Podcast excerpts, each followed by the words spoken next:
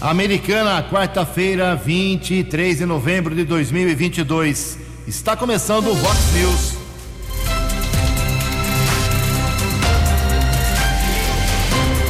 Vox News. Você tem informado. Vox News. Confira. Confira as manchetes de hoje. Vox News. Milhares de moradores de Americana esperam para hoje a volta da água nas torneiras. Policial militar que matou duas pessoas em show sertanejo se apresenta em Piracicaba. Presidente do PL quer anulação de votos em urnas mais antigas. Vereador de Santa Bárbara do Oeste, acuado, pede desculpas por fala ofensiva contra as mulheres. Argentina perde, França vence e hoje tem Alemanha em campo. A música popular brasileira pede o cantor e compositor Erasmo Carlos. Olá, muito bom dia, americana. Bom dia, região. São 6 horas e 33 minutos desta nublada quarta-feira, dia 23 de novembro de 2022. Estamos na Primavera Brasileira e esta é a edição 3883 aqui do nosso Vox News. Tenham todos uma boa quarta-feira, um excelente dia para todos vocês. Jornalismo arroba vox90.com, nosso e-mail para sua participação, as redes sociais da Vox, todas elas abertas para você. Casos de polícia, trânsito e segurança, se você preferir, pode cortar o caminho e falar direto com o Keller Estouco. O e-mail dele é keller com K2, com K2Ls arroba vox90.com. E o WhatsApp do jornalismo 98251 0626. Muito bom dia, Tony Cristino. Boa quarta para você, Toninho. Hoje, dia 23 de novembro, é o dia do engenheiro eletricista. Hoje é o Dia Mundial de Ação de Graças. E a Igreja Católica celebra hoje o dia de São Clemente. Parabéns aos devotos de São Clemente. Para quem não sabe, São Clemente foi Papa da Igreja Católica lá atrás. 6 horas e 35 minutos. O Keller vem daqui a pouquinho com as informações do trânsito e das estradas. Mas antes disso, a gente registra aqui as primeiras manifestações dos nossos ouvintes. Vão ter que dividir em três partes. Hoje é muita gente brava. E logo de cara já vou falando uh, sobre as tantas queixas que continuam sobre falta de água em Americana. O diretor do DAI ontem, o Carlos Zapp, explicou aqui no Vox News uh, que houve dois problemas, duas rupturas em subadutoras. Uh, o serviço foi feito ontem, concluído ontem, só que a volta da água é aquela, aquela novela, né? tem que esperar encher os reservatórios, os bairros mais altos sofrem um pouco mais. A água é para voltar hoje, é a informação do DAI. E com isso, a gente pede que vocês, ouvintes, como vocês estão fazendo já há vários dias, nos deem o retorno aqui pelo WhatsApp 982510626. Voltou água no seu bairro? Está faltando aí no seu bairro? Fale com a gente. Durante o programa todo, a gente vai abrir espaço para esse assunto, mas essa é a informação de momento. Olha, ontem, hum, eu não vou citar o nome da pessoa aqui porque eu estou meio injuriado com ela. Um ouvinte me, me acionou ontem à noite e, na maior boa vontade, esse, essa pessoa disse que foi lá no hospital municipal, no pronto-socorro, com o seu filho às quatro horas da tarde e ontem à noite não tinha sido atendido ainda, estava detonando o hospital municipal. Aqui é um caos, é um desastre. Estamos aqui ainda eu achei um pouco estranha, porque era a única reclamação contra o pronto-socorro ontem. Quando tem uma reclamação só, a gente fica um pouco mais atento aqui, vai verificar em loco. Quando tem várias reclamações, aí não, aí não tem jeito, aí é fato mesmo. Fomos lá ontem, acionei o Alisson Roberto, que é o assessor de comunicação da prefeitura. Ele foi pessoalmente lá, estive lá também, fizemos as fotografias, levantamos a ficha da pessoa que reclamou o cara chegou lá às 4h20 e foi acolhido às 4h26 e o, colheu os exames a criança e medicada a criança às 17h40. Ele ficou uma hora e vinte lá no hospital para todo o procedimento. É, então, mais do que normal, mais do que natural. E aqui eu tenho as fotos aqui, fiz até as fotos ontem lá no hospital municipal, no pronto-socorro. Tinha médico sim, pediatra, duas médicas pediatras. Ele dizia que não tinha nenhuma E tudo certinho lá, atendimento normal. Aqui a foto que ela está testemunhando aqui, tudo tranquilo. Então, quando você é, demorar um pouquinho, meia hora, uma hora, saiba que esse é um procedimento normal. Esse tempo é normal. Tem que ter um pouco de paciência. Agora, a acusação de que estava um caos no hospital municipal ontem não foi verdadeira. Não vou citar o nome aqui, mas a gente está atento aqui. Não vai querer fazer pegadinha aqui em cima do jornalismo que não cola. Somos os primeiros a divulgar os problemas aqui da saúde, mas é, tem que ter fundamento, tem que ter prova. Vamos aqui então com outras reclamações. É, bom dia, Jugensen. Tem vazamento de água nesse endereço aqui, Rua Cacilda Franco, de Arruda Guele. Essa rua fica no bairro dos Bosque dos Ipês, em Americana. Quem manda aqui a manifestação uh, é a Neia. Obrigado, Neia. Fez foto aqui, o vazamento de água. Estou encaminhando para o DAI, viu, Neia? Vazamento é uma coisa, falta de água também é outro problema. Bom dia, Ju, aqui na rua Ângelo Marton, Morado do Sol. A água voltou ontem à tarde. Muito obrigado pela divulgação. É a Jaqueline Hayashida, obrigado pelo retorno. Reclamou ontem, já deu retorno, chegou água lá na rua da, da Hayashida. Bom dia, Jugensen, americana. É, pelo jeito está se transformando agora na capital do Mato Alto, Mato Alto e Pernilongo. Moro aqui no bairro Bela Vista, na Avenida Europa e esse, esses problemas, Mato e Pernilongo, estão uh, irritando aqui os moradores. Quem se manifesta aqui é o Renan Paulo. Obrigado, Renan. Lá no meu bairro também, eu sou meu xerife lá. O pessoal veio na minha casa essa semana. Tinha pernilongo pra caramba lá, mas ontem deu uma acalmada. Bom dia, Jugensen, Keller, Tony. Meu nome é Dorival. Preciso relatar o que está acontecendo no Hospital Municipal Americana. Sou uma pessoa que com oncologia e faz tratamento, tratamento de quimioterapia. É, pela Lei 14.328 de 2021, todos os pacientes com essa enfermidade, ou seja, câncer, é, têm tratamento prioritário em qualquer lugar, principalmente nos prontos-socorros. No domingo à noite, precisei procurar o hospital municipal. Uma enfermeira da triagem é, não deu atendimento como ele esperava. Então está feito aqui o registro, vou encaminhar seu nome, seu endereço, aqui tudo certinho. meu caro Dorival. Dorival reclamação fundamentada, uh, com educação e com fundamento, vamos encaminhar para a área de saúde. Vou fazer mais uma reclamação aqui, depois a gente retoma, porque muita gente hoje uh, se manifestando. Quem fala agora aqui é o, deixa eu pegar o nome certinho, o Carlos Festa. Bom dia, amigos da Vox. Dois problemas no Distrito Industrial Abdo Najar. Final da rua do Poliéster tem um buraco gigante, uma cratera uh, que está prejudicando todo mundo. E na rua Algodão toda a margem da avenida está tomada pelo mato que já avançou dois metros no asfalto. E mandou as fotos aqui. Obrigado, meu caro Carlos Festa. Já estamos encaminhando para a administração americana. Daqui a pouco, mais broncas da galera. 6 horas e 40 minutos. Fox News, informações do trânsito. Informações das estradas de Americana e região. Com Keller Estocco. Bom dia, Jugensen. Espero que você, os ouvintes e internautas do Vox News tenham uma boa quarta-feira.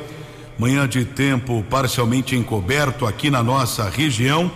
Ontem, policiamento rodoviário registrou tombamento de um caminhão com uma carga de latas de cerveja no quilômetro 155 da rodovia Luiz e Queiroz, em Piracicaba. Inclusive, por volta das 10 horas da manhã, recebi um vídeo, algumas pessoas também questionando a respeito de uma possível manifestação de um bloqueio, mas na verdade, é, uma das faixas de rolamento estava bloqueada devido ao tombamento desse caminhão.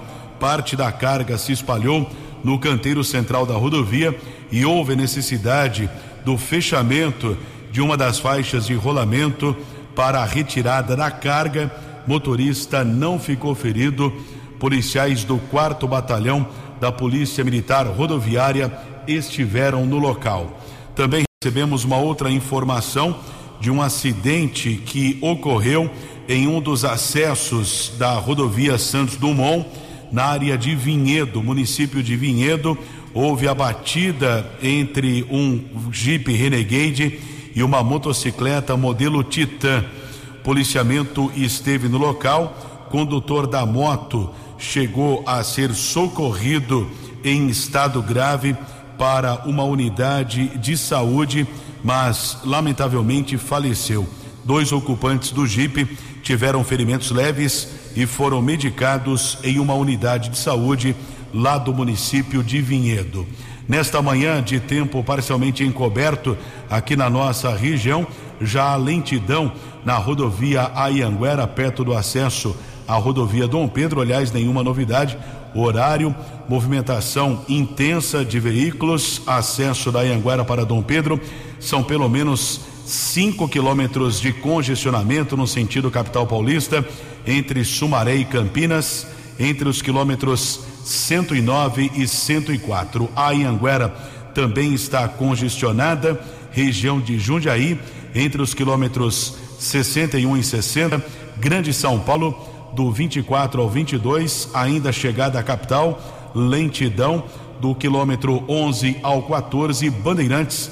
Também o motorista diminui a velocidade, são dois quilômetros de filas entre os quilômetros 15 e 13. 6 e 43. Fale com Jornalismo Vox. Vox News. Vox 982510626. 6 horas e 43 minutos. Será sepultado hoje o corpo de Erasmo Carlos, 81 anos. Faleceu ontem, deixando um legado fantástico, maravilhoso na música popular brasileira, desde a época da Jovem Guarda, principalmente numa parceria histórica, mundial, planetária com o Roberto Carlos. Mais de 500 músicas eles fizeram juntos. Vou repetir, mais de 500 músicas, acho que 490 sucesso. É, sensacional. Ele era mais letrista do que cantor e o Erasmo Carlos é, marcou realmente muitas gerações, desde a década de 60, passando por várias décadas até essa semana, quando ele, quando ele ganhou o Grammy de melhor álbum na música portuguesa aqui na nossa América Latina. E a morte do, do Erasmo Carlos, ela foi diagnosticada como é, uma, uma, doença que não é tão comum assim. Ela te, ele teve síndrome edemigênica, ou seja, ele, ele teve Covid né, no mês de agosto e a doença, a Covid, acabou provocando outros problemas. Eu repito, o Erasmo Carlos contraiu Covid uh, uh, no mês de agosto, passou oito dias no hospital uh, para tratar a doença. No mês passado, outubro, o Erasmo Carlos ficou internado por uma síndrome, como eu disse, edemigênica, que ocorre quando há um excesso de líquido nos tecidos do corpo humano, o chamado edema.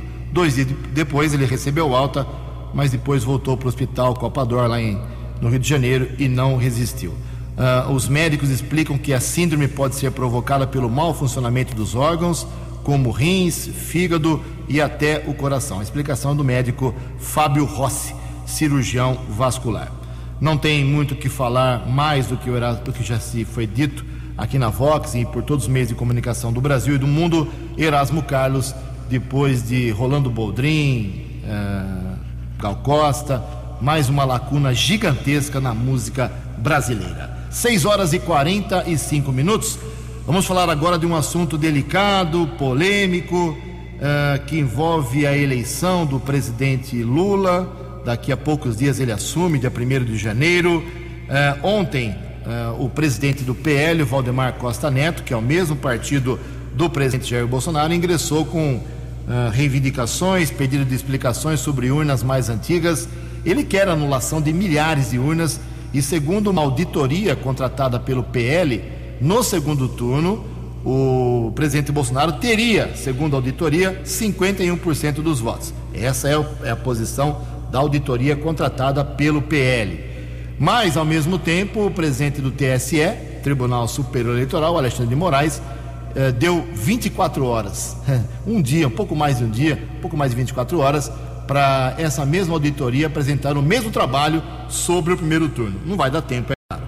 Quem traz mais detalhes sobre esse polêmico assunto de ontem, que era tão aguardado por muita gente, principalmente pelos defensores do presidente Bolsonaro, é o jornalista Yuri Hudson.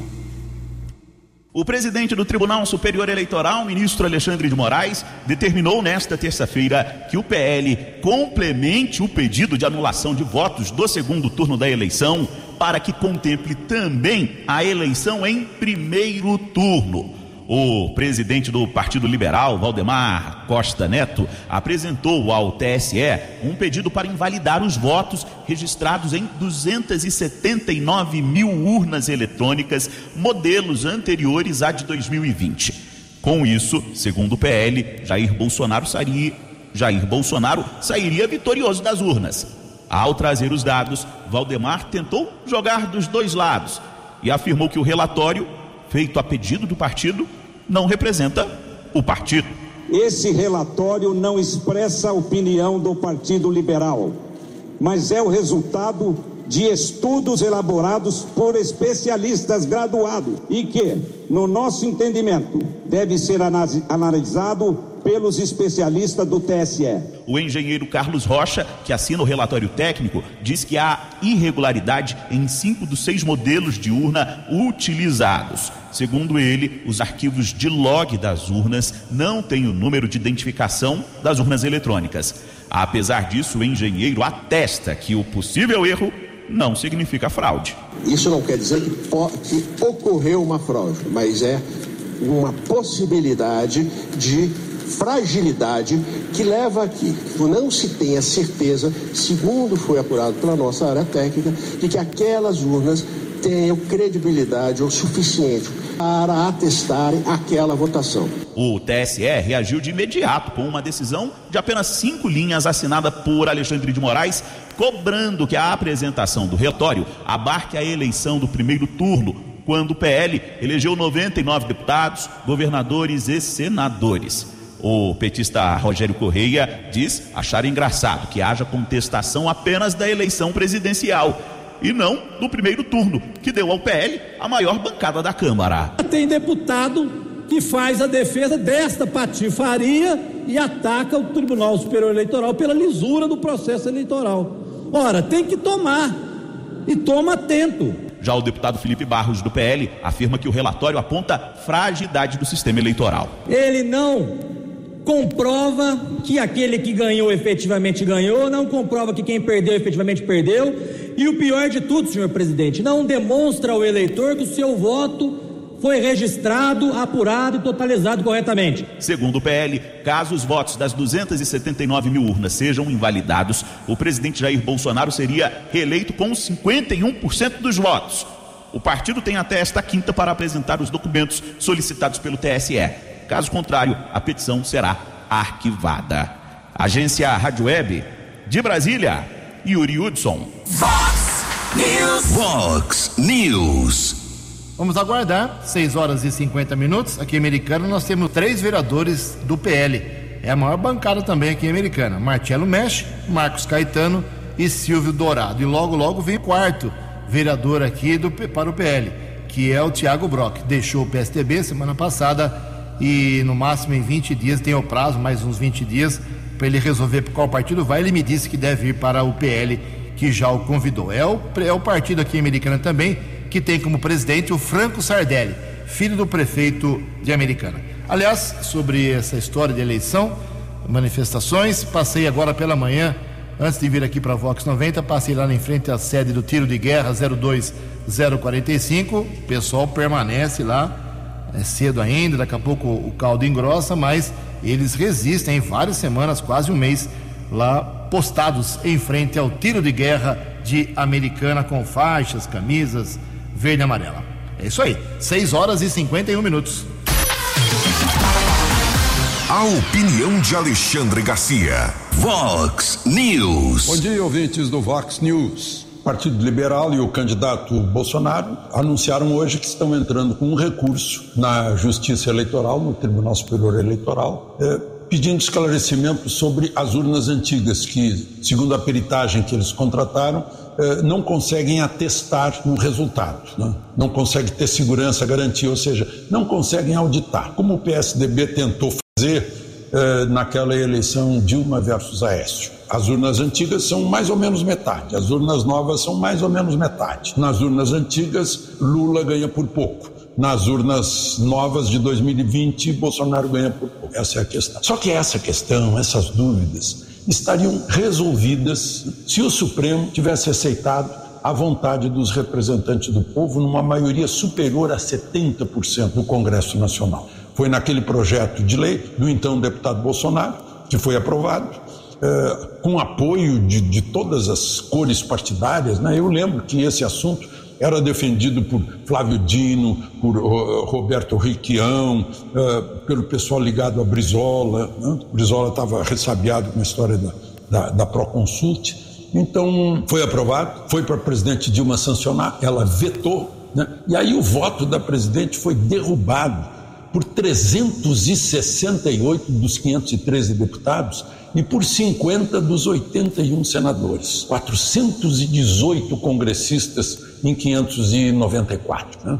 É, deu uma maioria de mais de 70%. E ainda assim, oito ministros do Supremo derrubaram. Tiveram mais poder e mais força que 418 representantes do povo que estão lá pelo voto popular. Essa foi a questão. Aí a deputada Bia entrou com outro projeto de emenda constitucional e o então presidente do Tribunal Superior Eleitoral, ministro Barroso, foi lá para convencer os parlamentares de que o processo é absolutamente seguro, a apuração transparente e auditável. Só que a transparência e a auditabilidade estão aí em discussão. É, que tudo isso teria sido evitado. Há dúvidas quanto às urnas antigas, então vamos contar o papelzinho depositado na urna física que fica ao lado da urna digital. Só que isso não foi feito e está aí a dúvida no ar. De Lisboa. Para o Vox News, Alexandre Garcia. Previsão do tempo e temperatura. Vox News. O CEPAG da Unicamp informa que hoje teremos a aproximação de uma frente fria, trazendo instabilidade para a região de Americana e Campinas, com possibilidade no final do dia de chuva e temporal. A máxima hoje vai a 28 graus, aqui na Vox, agora 18 graus. Vox News. Mercado Econômico. Seis minutos para sete horas. Ontem a Bolsa de Valores de São Paulo, pregão negativo, queda de 1,39%. O euro vale hoje três nove. Dólar comercial teve alta ontem de 1,3%, fechou cotado a oito centavos. Dólar turismo também subiu, oito centavos. Vox News. As balas da polícia com Keller Estocou. Cinco minutos para sete horas. O apoio tático da Guarda Civil Municipal recuperou uma motocicleta roubada e apreendeu 279 porções de drogas no Jardim Nova Conquista, em Santa Bárbara, na madrugada de hoje.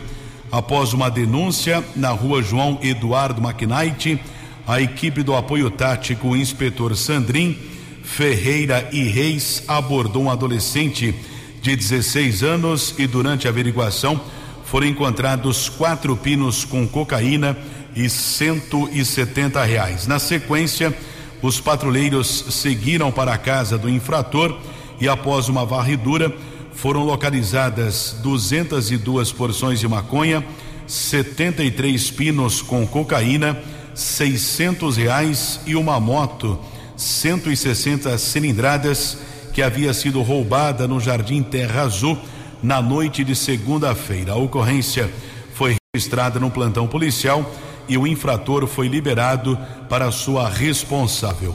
Outra apreensão de drogas foi registrada no conjunto Roberto Romano na tarde de ontem, na rua Reverendo João Feliciano Pires.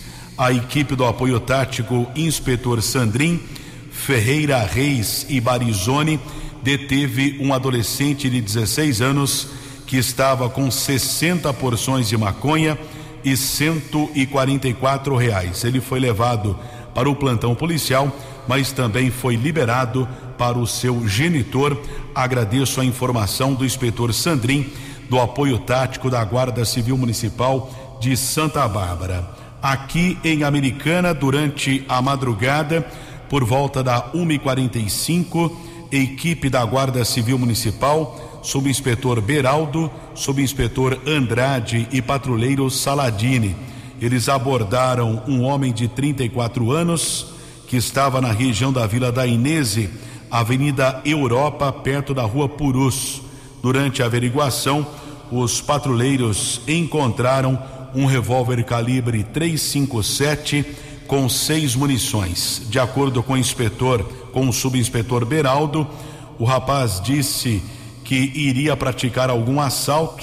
A arma havia sido deixada pelo ocupante de um carro modelo Palio que não foi localizado. O homem de 34 anos foi levado até a unidade da Polícia Civil.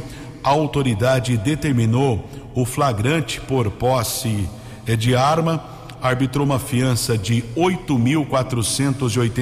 reais, não foi paga. Por enquanto, o homem está preso na unidade da Polícia Civil e hoje ainda vai acontecer a chamada audiência de custódia que acontece no mesmo imóvel da Polícia Civil no Jardim América.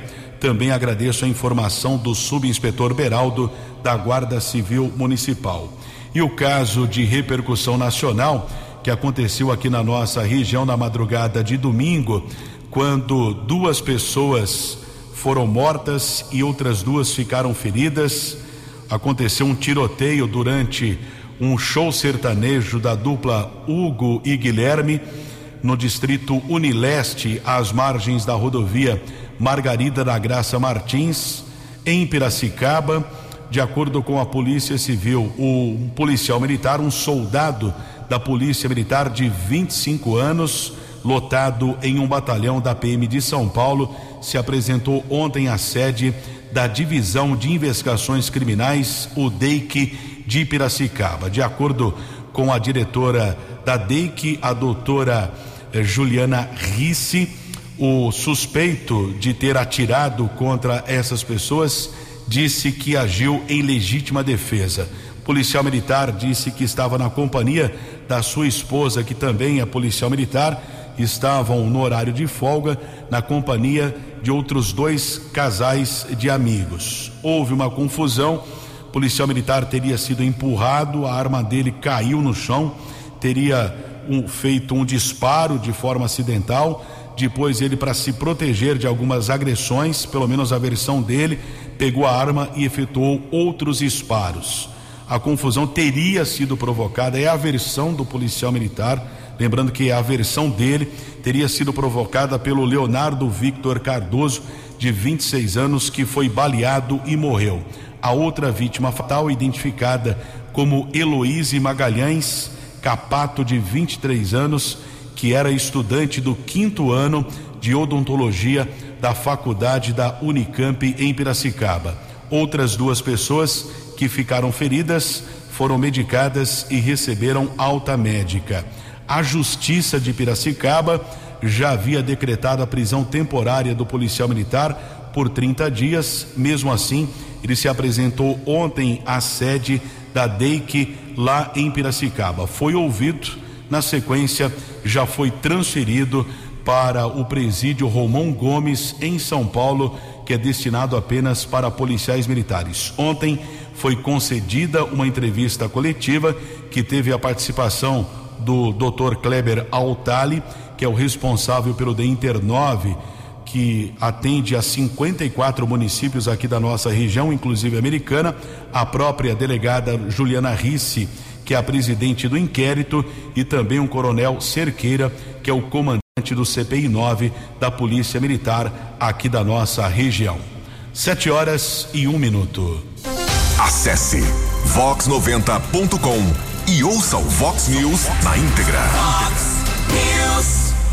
Sete horas e um minuto, Covid-19. Atenção para a importância da vacinação das doses de reforço. Informações com a Landara Lima. Pessoas com a vacinação em atraso, idosos e grupo de risco são os que mais sofrem com a nova onda de Covid que se alastra lentamente há aproximadamente dois meses. De acordo com o Ministério da Saúde, cerca de 69 milhões de brasileiros não tomaram sequer a primeira dose de reforço da vacina. Entre as crianças, o atraso é ainda maior. Apenas 5,5% entre 3 e 4 anos de idade tomaram duas doses da vacina. Para o pesquisador da Fiocruz Brasília, Cláudio Meirovic, a vacinação pediátrica é fundamental para proteger as crianças. Existe uma certa crença que foi muito difundida por aí, especialmente aqui no Brasil, de que as crianças não têm doença grave. Isso é uma mentira. As crianças, numa proporção menor do que os idosos ou do que pessoas que têm outras doenças, mas também podem desenvolver quadros graves. Ao longo do primeiro semestre deste ano, nós tivemos é, duas crianças morrendo por dia com menos de 5 anos de idade por causa da Covid. E de lá para cá, isso continua acontecendo ainda numa frequência menor, mas continua acontecendo. Segundo o levantamento do Ministério da Saúde, a estratégia de reforçar o calendário vacinal contra o novo coronavírus aumenta em mais de cinco vezes a proteção contra casos graves e mortes pela Covid. O infectologista Wesley Júnior reforça que é preciso tomar a dose de reforço, em especial para aqueles que são mais vulneráveis à doença. O principal item é a vacinação, porque com a vacina você gera anticorpos. Com maior quantidade de anticorpos, você tem maior funcionalidade deles e automaticamente, mesmo que a variante fuja dos anticorpos, você vai ter alguma ação desses anticorpos e com isso evitar doença séria. Então a vacina é primordial e proteção dos que a gente chama de grupo de risco, que é jovens, idosos, pessoas que fazem quimioterapia, porque essas pessoas são suscetíveis. Então, sempre que entrar em contato com essas pessoas, usar máscara. A Agência Nacional de Vigilância Sanitária já autorizou a vacinação para crianças entre seis meses e quatro anos. Já a primeira dose de reforço é recomendada para todos acima de 12 anos e deve ser aplicada após quatro meses da segunda dose ou da dose única. Reportagem Landara Lima. Fox News. Fox News. Obrigado, Landara 7 e 4 e tem novas regras uh, para aeroportos, para os aviões. Isso porque nos últimos 14 dias aqui no Brasil, meu amigo, uh, os casos de Covid aumentaram. Vou repetir, hein? Vou, vou deixar bem claro, vou frisar: 247%. Vou repetir. Nos últimos 14 dias, os casos de Covid no Brasil aumentaram 247%. O que muda agora para quem vai voar, meu caro Keller? A Agência Nacional de Vigilância Sanitária Anvisa decidiu ontem à noite determinar que o uso de máscaras em aviões e aeroportos seja novamente obrigatório no Brasil. A exigência volta a ser aplicada pouco mais de três meses e ser derrubada pelos próprios diretores. A adoção não é imediata e prevê um tempo de adaptação. Depois de amanhã, ou seja, sexta-feira, a obrigatoriedade esteve em vigor entre 2020 e 17 de agosto deste ano, quando decidiu abolir a exigência em votação unânime. Os diretores justificaram que o cenário da pandemia permitiu o uso compulsório fosse convertido em uma medida de proteção individual recomendada, mas não imposta aos viajantes. Antes, em maio deste ano, a Anvisa liberou o serviço de bordo em aeronaves.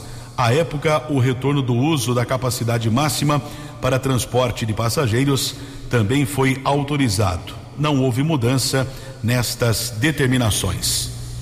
Ok, daqui a pouco o Kelly vai trazer também a autorização que a Anvisa deu ontem à noite para um novo medicamento de prevenção à doença. Daqui a pouquinho. Falar um pouquinho de esporte, nosso J. Júnior está em férias, mas o esporte tem espaço aqui garantido no Vox News.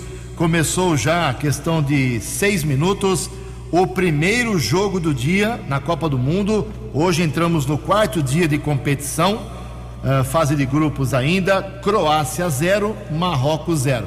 Para quem não se lembra, quatro anos atrás a Croácia foi vice-campeã.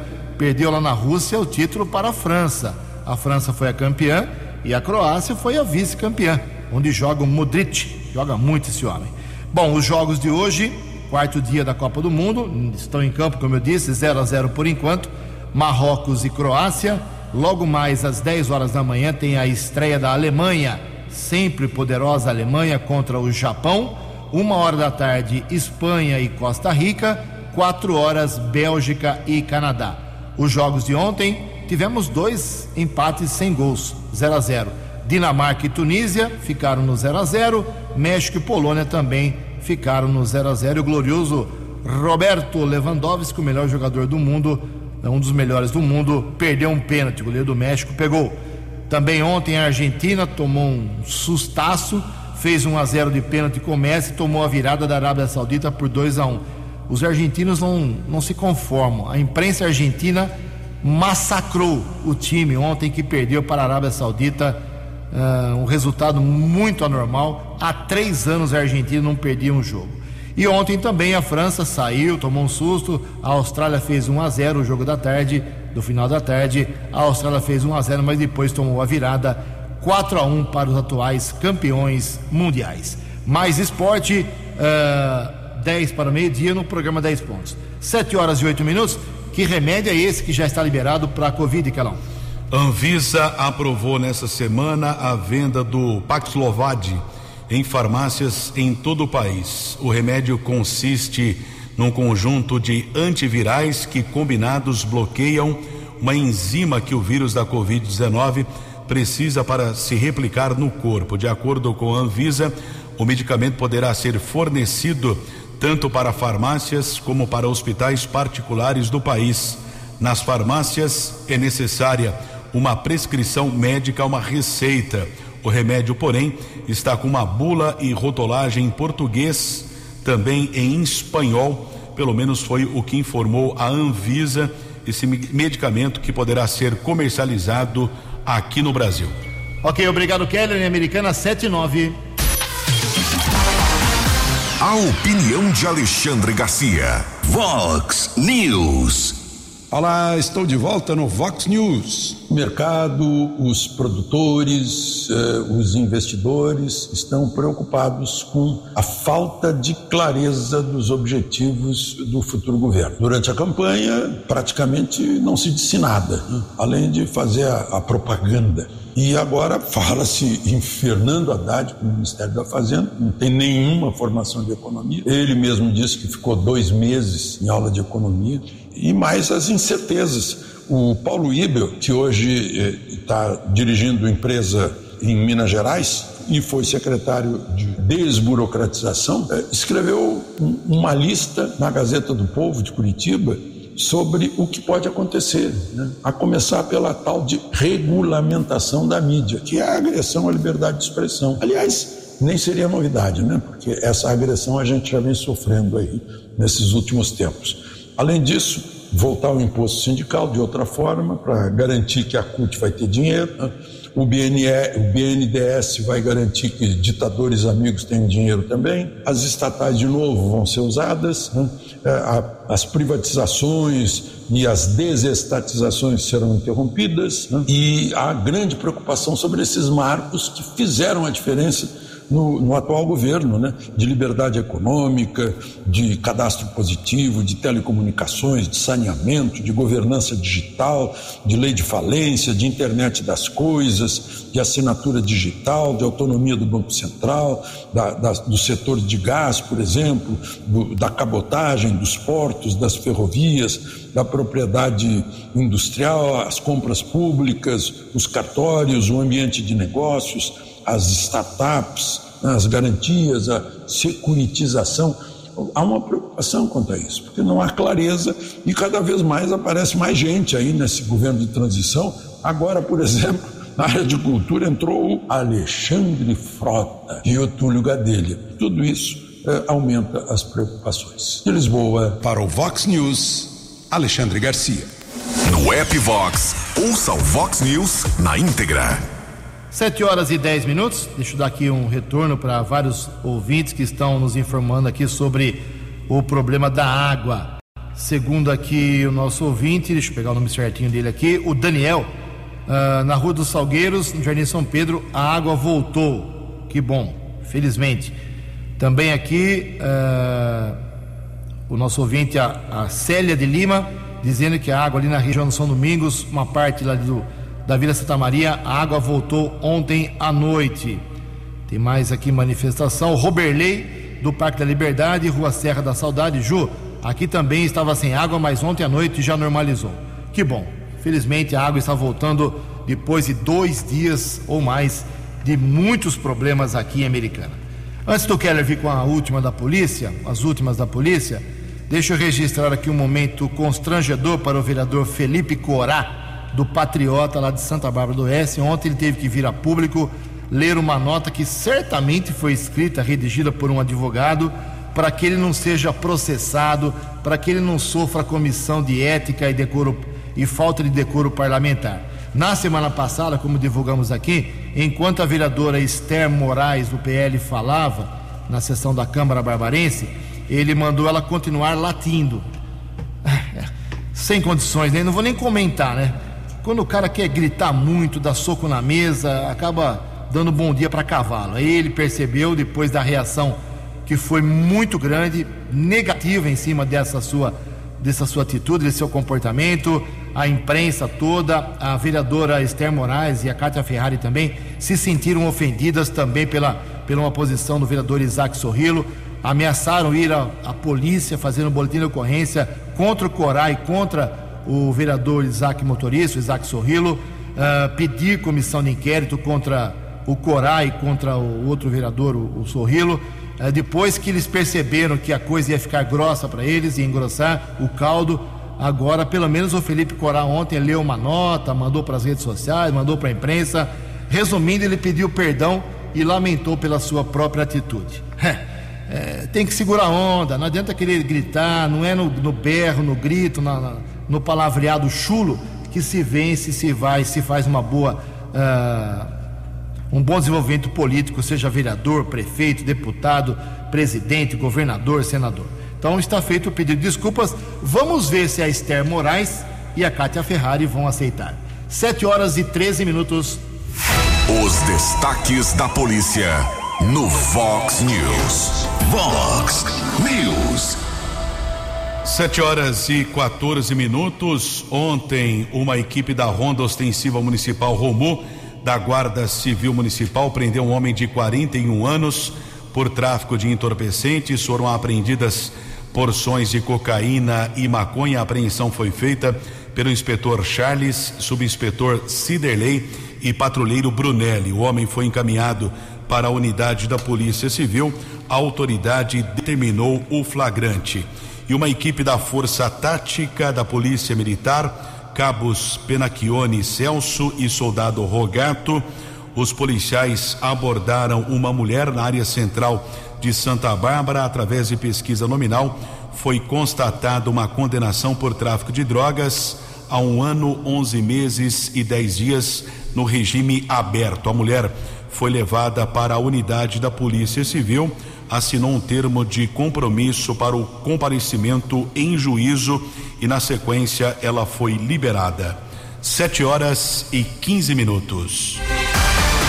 Você acompanhou hoje no Fox News. Milhares de moradores de Americana esperam para hoje a volta total da água nas torneiras. Policial militar que matou duas pessoas em show sertanejo se apresenta à polícia de Piracicaba. Presidente do PL quer anulação de votos em urnas mais antigas. Vereador de Santa Bárbara do Oeste pede desculpa por fala ofensiva às mulheres. A Argentina perde, França vence e hoje tem Alemanha em campo. Jornalismo dinâmico e direto. Direto. Você. Você. Muito bem informado. Formado. O Fox News volta amanhã. Fox News. Fox News.